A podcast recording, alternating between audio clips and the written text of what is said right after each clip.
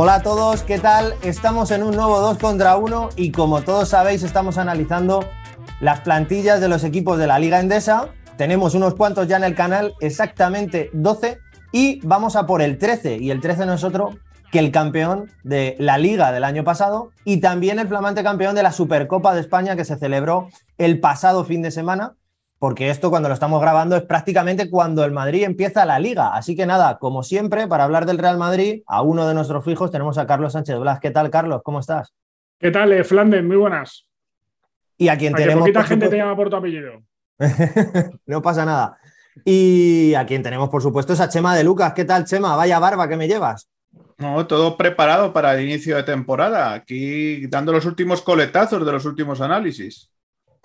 Bueno, eh, vamos a hacer un pequeño resumen, que es con lo que vamos a comenzar, y ahora le voy a pedir a Carlos que me la resuma, la temporada pasada del Real Madrid, pero podríamos decir que jugó las tres finales, perdió dos, ganó una la liga contra todo pronóstico y eh, a final de temporada pues se dio la sorpresa, la sorpresa mayúscula de que el entrenador que había entrenado al equipo durante la última década, bueno, pues sufría, como todos sabéis, un problema de corazón y el Real Madrid y él, vamos a intentar esclarecer un poco qué ha sucedido ahí, pues decidían tomar caminos distintos. Y ese es el resumen de la temporada y ha comenzado la nueva ganando la Supercopa de España al Fútbol Club Barcelona en la final. Así que Carlos, si me puedes hacer un resumen corto de lo que sucedió el año pasado, que fue mucho, pues empezamos por ahí. Pues el resumen corto, mira, aparte de aquí en Madrid, en, el Parque Juan Carlos I, hay unos toboganes gigantes que yo voy con mi niña de vez en cuando que te tiras y, no acaba nunca el tobogán. Pues lo mismo, eh, fue una temporada muy toboganesca, ¿no? Creo que es difícil encontrar esa ciclotimia en un equipo de élite. Empezó ganando la Supercopa, como siempre, en el último lustro, eh, fue preparándose para la, temporada, peleó la, la Copa, llegó a la final ya mm, antes de la Copa se metió en un barullo de resultados increíbles, ¿no? Que cualquier equipo llegaba y ganaba al Palacio, un balance muy negativo, ganar un partido de cada tres, que en el Madrid es una locura. Y cuando todo estaba fundido, apagado, fuera de cobertura, completamente en negro, eliminó al Maccabi y cambió un poco la película. Recuperó sensaciones, se metió en la final a cuatro, derrotó al Barcelona, que era la espina que tenía clavada y, seguramente un foco de, de, bloqueo importante ¿no? para el Real Madrid porque no terminaba de ganarle al equipo de Saras. Casi gana la final, jugó mal la última posesión y luego se levantó de ese momento y ganó la liga con bastante solvencia. Luego lo del ASO queda para un capítulo aparte, con lo cual un auténtico top spin de, emociones, de, detalles y un tobogán gigante que cuando lo ves ahí abajo piensas que nunca vas a llegar al suelo. Chema, el resumen de Carlos pues es intenso, es lo que sucedió, pero a todo eso, a, mí se me ha olvidado comentarlo, hay que añadir el caso Ertel Tonkins y aparte también la lesión de Randolph, o sea que es que el Real Madrid el año pasado pues parecía una serie de Netflix. Bueno, no se privó de nada, ¿no? Eh, al final pues, pues fue Em, una temporada yo creo complicada. Hemos sumado ¿no? también pues esa serie de problemas de, lesiones que también salpicaron el, curso. Pero bueno, eh, entre comillas, a nivel deportivo, con esa consecución de la liga, pues tuvo un final feliz, ¿no? Y bueno, a partir de ahí, pues yo creo que se hicieron las valoraciones oportunas, los cambios eh, que, han, que han tenido lugar y bueno, al final ya estamos en, situación de presente más que, más que de pasado. Eso es. Vamos a analizar un poquito las altas y las bajas del Real Madrid, pero sabéis todos que yo en este momento le pregunto a los invitados, a esos fantásticos invitados que pasan por el canal, así a peso, Carlos, ¿qué crees que tiene mejor plantilla, el Real Madrid del año pasado o el de este? Para mí el de este. Para mí el de este, creo que, tiene cosas que no tenía el año pasado. Es verdad que a lo mejor ha perdido a un especialista defensivo como Taylor, ¿no? Muy hecho al club y que evidentemente es un jugador que ya ha calado en los últimos años y ha sido muy, muy lasista, ¿no? En el sentido de, aportar otro tipo de factores más allá que lo más brillante o de lo más brillante. Eh, podemos hablar de Tonkins, pero su temporada anterior fue realmente dañina para él y para el Madrid y creo que ha ganado, ha ganado en, una dirección de, calidad y brillante que puede entrar por el ojo del aficionado, más allá de que es muy bueno, yo siempre digo que el Chacho es un eh, aliciente para ver baloncesto, con lo cual si lo metemos en la coctelera de la oferta de ocio es bueno para el madridista y bueno para el aficionado en general, creo que Musa, solo hay que verlo, ¿no? La, la cantidad de recursos que tiene y el Madrid gana puntos y gana un tío, aparte de Yul, al que cuando está bloqueado pasarle el balón y que genere sus acciones, Eh, vamos a ver cómo casa en el Madrid, no ha empezado bien. Y Cornelí es un jugador de, de, rotación que entrará poco, parece. Pero si me preguntas, creo que el Madrid ha mejorado la plantilla con respecto al año anterior. Sema, ¿cuál es tu opinión? ¿Crees que ha mejorado con esos fichajes? También ha habido bajas importantes, pero a peso todo el mundo puede llegar a pensar que el Madrid tiene mejor plantilla, ¿no? Bueno, tengo pocas dudas, por no decir ninguna, de que el Madrid tiene mejor plantilla, pero voy a ir más allá, es que probablemente sea una de las mejores plantillas de la historia reciente del Real Madrid. Hay que ver cómo encajan las piezas, cómo funciona el puzzle.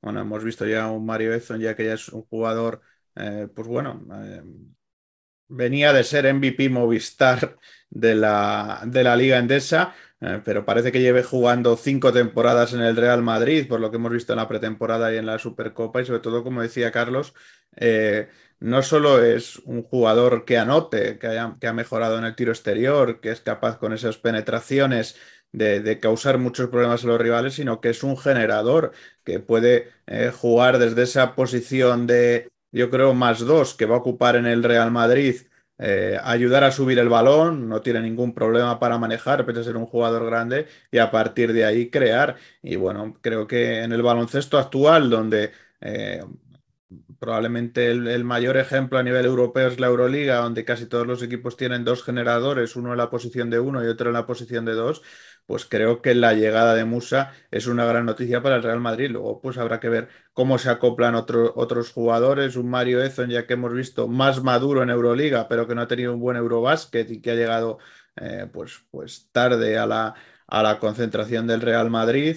Eh, y luego hay que ver también pues, pues los otros fichajes, también Cornelí, como cómo va encajando. De Sergio Rodríguez creo que, sobra hablar nada. Y luego, sobre todo, otra de las grandes asignaturas pendientes es que el Real Madrid durante la temporada va a ir recuperando lesionados, porque no nos acordamos de ellos. Eh, han caído ¿no? el dique seco Alan Hanga y, Rudy Fernández recientemente, pero claro, hay que recuperar a Carlos Alocena, hay que recuperar a Alberto Abalde. Eh, también sigue lesionado Anthony Randolph.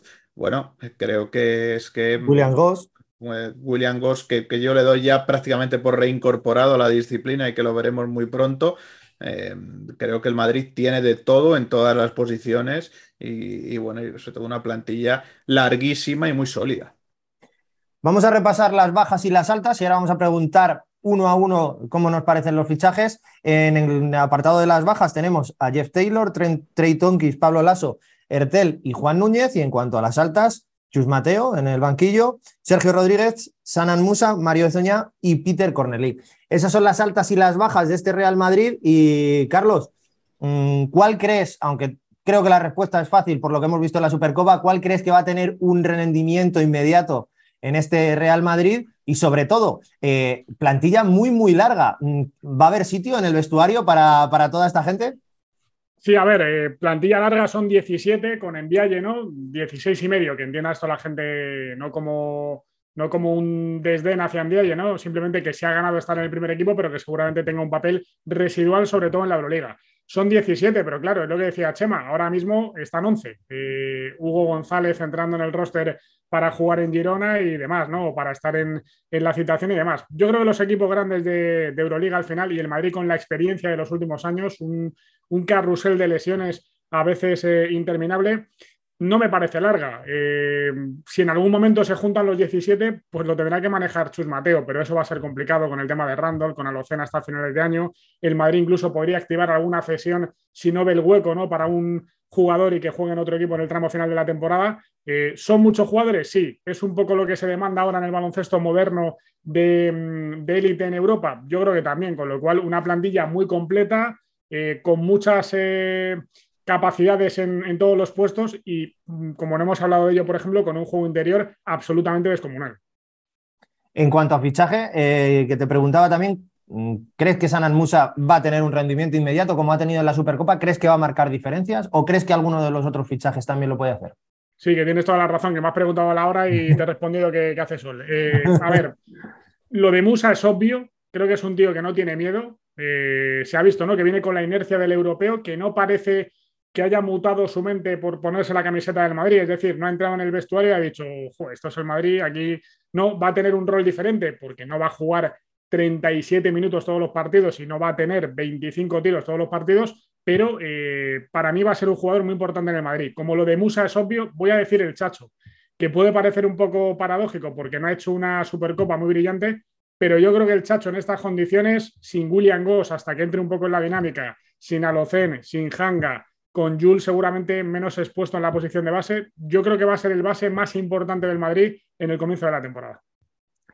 Chema, eh, las mismas preguntas. Aparte de Musa, ¿crees que algún otro fichaje va, va, a funcionar rápido o crees que va a marcar las diferencias? Y luego también, Mm, preguntarte, ¿ha habido o, recuerdas algún jugador que haya tenido la influencia que tuvo Musa en esta Supercopa? Porque todo el mundo hay que saber, hay que decírselo. ponerte la camiseta del Real Madrid pesa y a él, como ha dicho Carlos, parece que no le pesaba. Ha sido uno de los mejores jugadores en esta Supercopa. Bueno, yo empiezo por la segunda, creo que, que Musa en, en Lugo adquirió mm, dos condiciones importantes. Eh, una, eh, la capacidad de liderazgo o parte de la capacidad de liderazgo de ese equipo y otra, madurez, ¿no? Él venía, eh, podemos decir, de dos trastazos, uno en la NBA y otro en la UEFES. Creo que probablemente esos mm, dos golpes deportivos le pusieron los pies en el suelo y a partir de ahí, pues es que hemos visto un Musa descomunal desde la primera jornada del pasado curso en, en Breogán Hemos visto eh, un Musa líder por encima de, un tal Nurkic que juega en la NBA en, Bosnia, eh, haciendo un papel competitivo tremendo en el grupo de la muerte de ese, de ese Eurobasket. Y ahora mm, ya no es que lo hayamos visto en la Supercopa, es que lo hemos visto desde el primer día en los amistosos del Real Madrid, que, bueno, que era un jugador eh, pues que, mm, se ha puesto la camiseta blanca y ha demostrado desde el día uno no es nada sencillo, no es nada fácil lo que está haciendo, pero creo que está en ese punto de solidez, de madurez y sobre todo de tener claro hacia dónde quiere ir, eh, que bueno, eh, pues que al final han pasado los años, que, las ha visto de todos los colores y que sabe que no puede dejar pasar oportunidades como las que le han llegado estas, estas dos temporadas. Y en ese sentido, eh, pues bueno, no recuerdo, no recuerdo un impacto tan inmediato en un equipo de este calibre. Eh, y, bueno, sobre los fichajes eh, que me preguntabas al margen, al margen de Musa, eh, evidentemente Sergio Rodríguez tiene que ser un, jugador importante, sobre todo en, una posición en la que hubo problemas el, pasado curso, pero en la que yo creo que Pablo Lasso va a volver a reasignar, perdón, Pablo Lasso, Chus Mateo va a volver, es, normal que, se nos vaya la mente, Chus Mateo va a volver a reasignar a Adam Hanga junto a, a Julia, a Nigel William Goss pero bueno, con esos problemas de, lesiones, tiene que ser un jugador importante desde el arranque y seguro eh, que va a reaccionar a una, Supercopa discreta, pero creo y tengo ganas de ver la polivalencia de, Mario Ezon ya. Hemos visto de tres, de cuatro abierto, eh, creo que es un jugador que también, eh, pues, pues bueno, tras tener años un poco de travesía en el desierto, en Kazán hemos visto una gran versión, una versión de un jugador pues que ya ha adquirido también como Musa ese punto de madurez, porque son todavía dos jugadores jóvenes, pero que llevan siendo jugadores de baloncesto desde muy pronto, desde, eh, desde muy jóvenes, desde casi diría, bueno, desde, desde, categorías inferiores y de los que se ha hablado mucho, y tengo ganas de ver cómo es ese acople al, al Real Madrid en, bueno, en, un juego interior, como decía eh, Carlos, que es muy potente, pero que probablemente eh, con esa lesión de Randolph y sin querer abusar eh, de, de, Gaby Deck, llegándole a jugar en esa posición de cuatro, sobre todo porque creo que donde más castiga, siendo un 3 que se va al poste bajo, pues eso ya tiene que, que encajar y ser un jugador pues capaz de abrir el campo, de ayudar como ha ayudado no, tanto a nivel probablemente ofensivo, porque el Madrid no lo necesita a la selección de Croacia en el europeo, pero sí en otras facetas como, como por ejemplo el rebote. Y bueno, hay que hablar, porque ha pasado ya un poco de tiempo, pero aquí en el canal no lo tratamos porque queríamos que, descansara un poco, ¿no? Vamos a hablar de un tema pues, que, que, causa estragos en la afición madridista, que es la marcha de Pablo Lasso. Carlos, hemos escuchado prácticamente a las dos versiones. Pablo Lasso ha pasado por algunos medios de comunicación comentando su situación y lo que había sucedido. El Real Madrid también lo hizo a través de notas de prensa. Bueno, ¿qué nos puedes contar de eso? Desde luego es una despedida, vamos a decirlo, triste a una década prodigiosa, ¿no? Sí, yo lo tengo bastante claro. A ver, eh, de partida creo que es obvio, objetivo, irrebatible. Eh, no tiene debate que no es una salida limpia, ¿no? No es una salida aseada de una leyenda del Real Madrid. Creo que cualquier persona que ha estado en un club desde 2011 hasta 2022, que ha ganado 22 títulos, que ha revitalizado la sección, que ha tenido un grupo de, mm, jugadores y de empleados muy afines, ¿no? Para crear un proyecto muy ganador y creo que muy sano, ¿no? Más allá de conflictos eh, diría que excepcionales durante una etapa tan larga, no es una salida aseada. Es decir, no casa, ¿no? Y no le echo solamente la culpa al Madrid. Seguramente el ASO por orgullo por, o por motivación o por ganas tampoco se ha prestado a una despedida como merece el ASO en un acto público o simplemente en el Palacio de los Deportes en el primer partido que se juegue con el Real Madrid como local. Eso de partida. Creo que es obvio que no es una salida aseada ni, higiénica ni, ni buena para Pablo Lasso ni para el Real Madrid. A partir de ahí, bueno, es evidente que el, tema de salud ha pesado eh, seguramente más como, como diría, como atrecho, ¿no? Que como realidad, más como envoltorio que como sabor del caramelo. Pero también es obvio, y esto es información, no es opinión, que, la salida del ASO viene motivada por una relación como mínimo deteriorada con, con la jefatura de la sección y que bueno, han encontrado el momento seguramente más oportuno o más cabal para la opinión pública, aunque no es así, de prescindir del ASO. Creo que no es un motivo exclusivamente médico, ni mucho menos, y que evidentemente la, empatía entre Juan Carlos Sánchez y Pablo Lasso, por muchos motivos, del 1 al 10, pues seguramente estaría en el 2. Sema, Pablo Lasso es el pasado, el futuro Chus Mateo ha ganado el primer título que han jugado, que es la Supercopa Endesa. ¿A qué tipo de, bueno, qué objetivos tiene esta, esta temporada? Pero sobre todo, ¿qué se puede encontrar o qué podemos esperar de este Real Madrid nuevo de Chus Mateo? Bueno, yo creo que él mismo lo ha reconocido, creo que el proyecto va a ser continuista, tanto en el juego, eh, pues, pues, bueno, como evidentemente en la ambición, el Real Madrid eh, pues está entre comillas obligado a luchar por todos los títulos, a competir por todo, y bueno, creo que con una plantilla más larga y, más completa, pues más aún si el, el pasado curso con cantidad de problemas en todos los sentidos, pues estuvieron eh, capacitados para llegar a las, a las tres finales. Y precisamente creo que Lasso lo reconocía en, una de las ruedas de prensa eh, de final de temporada, que aunque no hubieran ganado, era probablemente la temporada más satisfactoria por todo lo que se habían tenido que ir enfrentando ah, y afrontando, pues bueno, pues creo que, que más aún con esta plantilla de tantos quilates, eh, tener que competir por todo y han empezado, pues bueno, pues dominando como en todas las últimas, las últimas supercopas. A partir de ahí, eh, pues bueno, al final la competición es la que te pone en su sitio. Vamos a ver también la evolución de las, de las lesiones, porque hablamos de una plantilla larga, pero de momento, pues es más corta. Vamos a ver eh, cómo se van afrontando pues, esos problemas que se plantean en el, camino a todos los equipos, pero creo que el Madrid está obligado bueno, pues a, estar eh, pues en una final de Copa porque, y en una final de Liga, porque siendo honestos, la diferencia de Madrid y Barça, sobre todo por esas plantillas tan largas con respecto a los demás, pues es, es abismal. Puedes tener un mal día en la Copa, pero creo que en la Liga estás obligado porque eh, las series son, son largas y luego, evidentemente, eh, pues también estar presente en la Final Four. A partir de ahí, pues esto es una moneda al aire, es deporte y puede pasar cualquier cosa.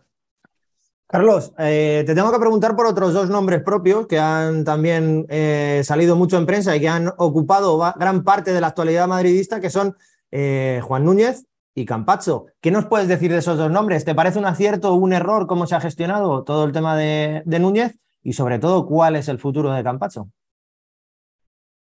Espera, que te has bloqueado el micro. Eso es. Perdón, que me he puesto el, mute para una tosecita y se me ha olvidado. No, el tema, el tema de Juan Núñez es complejo, ¿no? Al final es un tema complejo, muy complejo, con, con opiniones de mucha gente externa, ¿no? A lo mejor de, desde su padre, que piensa que ha de tener un papel más estelar en el Madrid, hasta cambio de agencia de representación, hasta seguramente no ver eh, la opción de jugar en el Madrid minutos a corto plazo, que el Madrid quisiera activar una cesión, él prefiere desarrollarse en un equipo Em, a lo mejor con más foco eh, en el futuro de la NBA, bueno, vete a saber. Seguramente es un poco antinatural, ¿no? Porque eh, si preguntas dentro de Madrid a cualquier técnico, te dicen que Juan Núñez, de todos los canteranos que tiene el Madrid, que muchos han salido este verano, pues seguramente es el que tiene algo diferente, ¿no? Eh, lo hemos visto ahora con, con, la selección hasta el corte final. Tiene cositas, tiene muchas cosas que mejorar, pero eh, la gente te dice, después de Luka Doncic, este es el que tiene algo diferente, eh, obviando esa comparación que es completamente irreal. Me refiero a que tiene algo diferente y que el Madrid lo quería conservar, ¿no? Y además lo quería conservar a largo plazo. Sorprende, de partida sorprende, a ver cómo le va en la Eurocup, cómo le va en Alemania, y yo creo que tiene talento para ser un jugador importante en el futuro del básquet español y europeo. Tema Campazo, tema Campazo. Bueno, estamos a finales de, septiembre y Campazo no, no tiene franquicia NBA. Eh, a mí con esto me gustaría ser muy, muy prudente. Eh, creo que Campazo tiene el deseo de jugar en la NBA.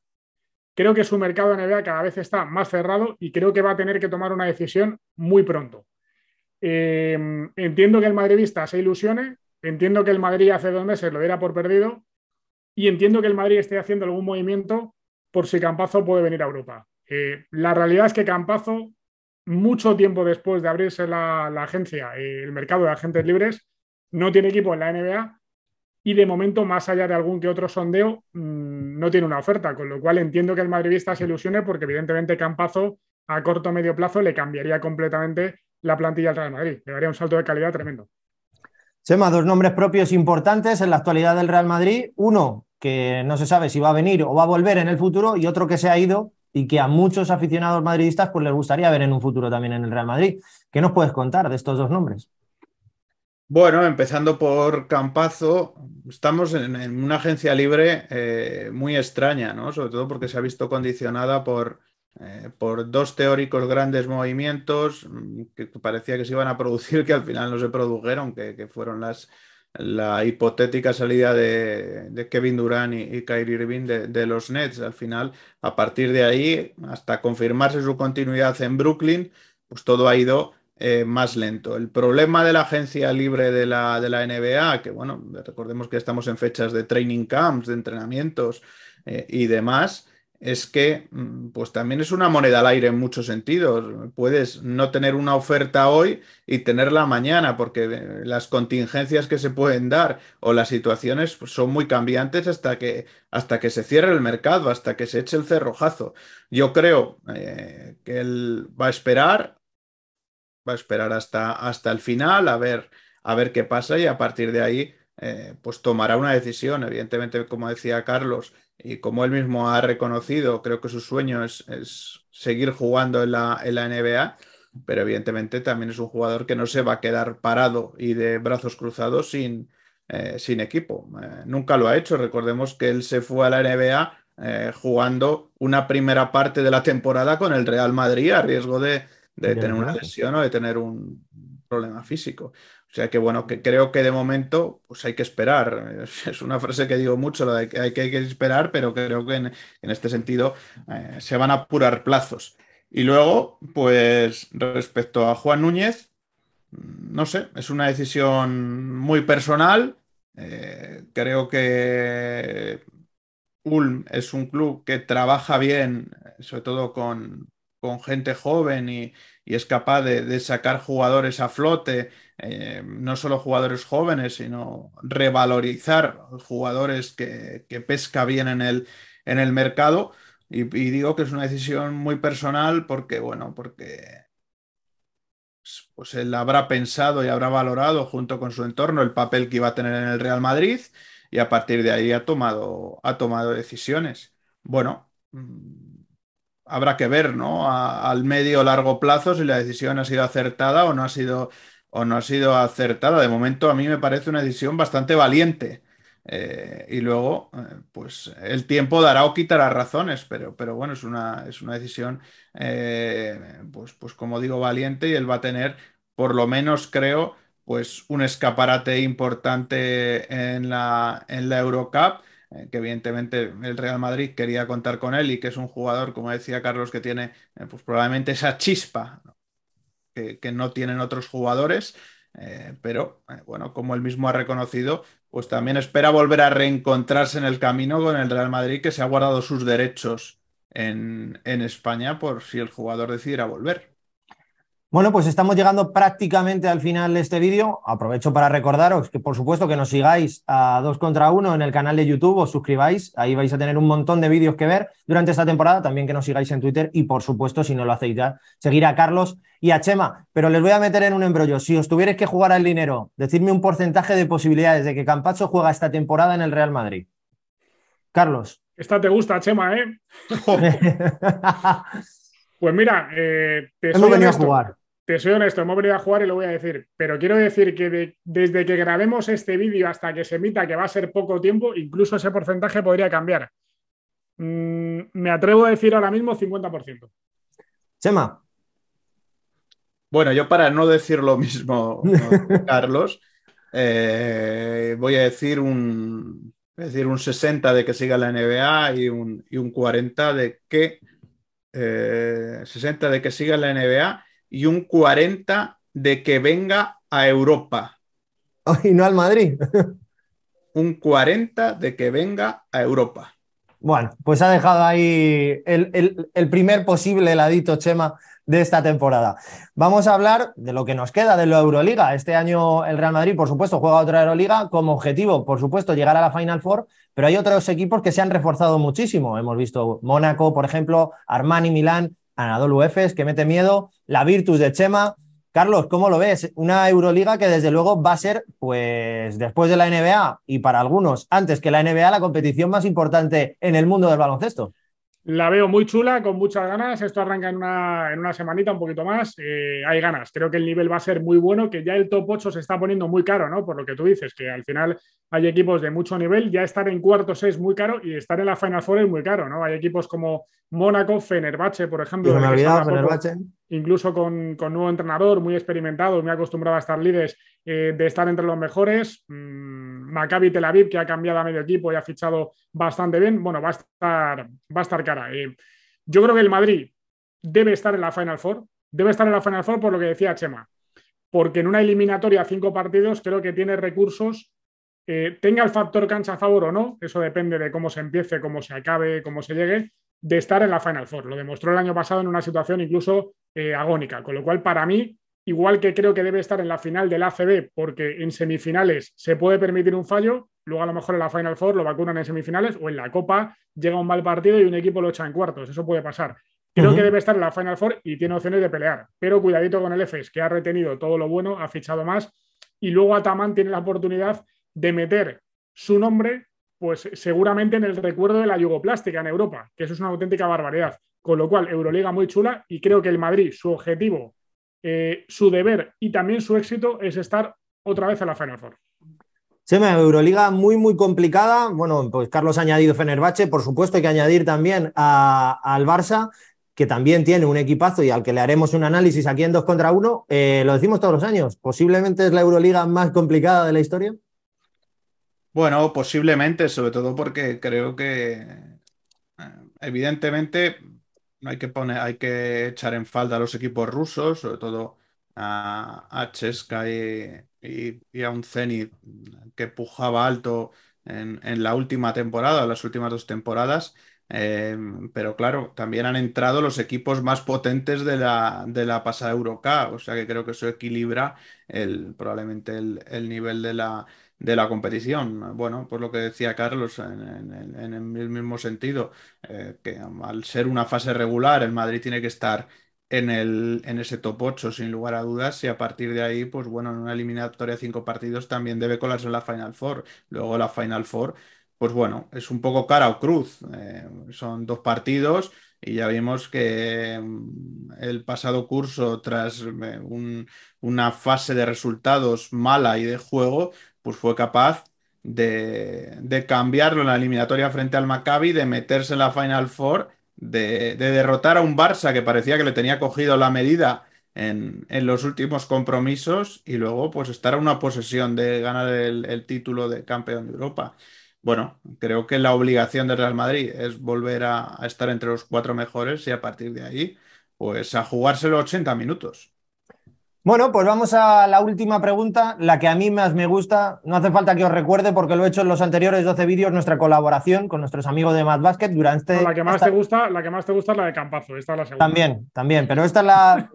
me costaría decir cuál, pero desde luego esta es muy bonita porque, como decía, la colaboración con nuestros amigos de Mad Basket es espectacular, la mejor tienda de baloncesto de Madrid y del mundo y nos regalan la camiseta del MVP Mad Basket durante todos los meses que dura la Liga Endesa. Entonces, a mí me gusta a los invitados que pasan por aquí, por el canal, preguntarles, ¿qué camiseta, Carlos, te comprarías del Real Madrid con qué nombre? Hemos visto ya las dos en Supercopa, la blanca y la morada. La verdad que las dos muy bonitas, pero si tuvieras que elegir, dime cuál de las dos te comprarías y a quién te pondrías detrás. O sea, me preguntas por gusto estético, ¿no? Gusto estético y gusto ya luego de jugador. Lo que tú, lo que tú veas. A ver, a mí, a mí el morado siempre me ha gustado porque además es el color favorito de mi hija, con lo cual el mundo morado a lo mejor en esta habitación no se ve. En Twitch sí, que es un mundo morado. Eh, me gusta. Y me compraría la camiseta del Chacho. Creo que la camiseta del Chacho al final. Yo creo que me bajo aquí al Parque Bellavista en Rivas a tirar unas cestas y si llevo la del Chacho, si en condiciones normales meto una de 10, con la del Chacho meto 3 de 10. Chema, es tu turno. ¿Qué camiseta? No te voy a decir que vas a comprar porque seguramente la trinques con tus contactos. ¿Cuál, ¿Qué camiseta vas a intentar trincar? Aunque yo creo que puedo intuir cuál es. Mira, por color, en vez de la blanca, el, morado, que es el color de Guadalajara, eh, es el color que llevaba el, Club Baloncesto Guadalajara, o sea que por color por ahí. Y yo, por, por, gusto personal, probablemente pues de un jugador del que se habla poco, pero, pero siempre está ahí, que es, que es Fabián Coser. Bueno, pues en mi caso también la monada, porque a mí me gusta mucho el morado, aquí lo tenéis, y aparte porque me parece una camiseta muy, muy bonita, se parece mucho a la de fútbol, por supuesto, y tiene, bueno, esa similitud y, me parece, me recuerda mucho a las camisetas antiguas del Real Madrid de fútbol y creo que, es un diseño muy acertado. Y yo me voy a poner la de San Musa porque creo que va a marcar un antes y un después en este club. Y desde luego en la Supercopa nos ha dejado una imagen muy bonita y creo que es una suerte que, podamos verle durante esta temporada en Liga Endesa. Pues nada, hasta aquí este, este resumen, otra vez ya me iba a equivocar, Chema, hasta aquí este análisis del Real Madrid para esta temporada. Carlos, muchas gracias por venir. ¿Crees que nos hemos dejado algo? Yo creo que hemos hecho un buen repaso, ¿no? Hemos hecho un repaso estupendo, cojonudo, hay ganas de, empezar y nada, muchas gracias a vosotros por, por invitarme y siempre es un placer que me hagáis un 2 contra 1. Chema, eh, bueno, hemos repasado temas candentes, como decía al principio del vídeo, eh, la temporada del Real Madrid pasada y, la pretemporada ha sido bastante convulsa, pero bueno, hemos hecho un repaso eh, grande, hemos analizado todos los temas de actualidad y ahora solo queda pues disfrutar del baloncesto, ¿no? Sí, disfrutar de esta temporada que ya ha arrancado con la Supercopa, pero que va a coger una velocidad de crucero. Tenemos, empezamos a tener jornadas dobles, octubre es un mes muy apretado y a partir de ahí pues a ver qué nos depara, pero todavía nos quedan unos cuantos dos contra uno del resto de equipos de Liga Andesa. Eso es, así que nada, aquí los vamos a seguir analizando, aquí vais a seguir viendo estos análisis y por supuesto también los resúmenes que vamos a hacer de las, eh, de las jornadas de Liga Endesa que comienzan hoy, porque cuando estamos grabando esto, pues comienza la Liga Endesa. Así que nada, muchísimas gracias a todos. Os recuerdo suscribiros al canal, seguirnos en Twitter, seguir a Carlos, seguir a Chema y sobre todo disfrutar del baloncesto que comienza ya. Nos vemos en siguientes 2 contra 1. Chao.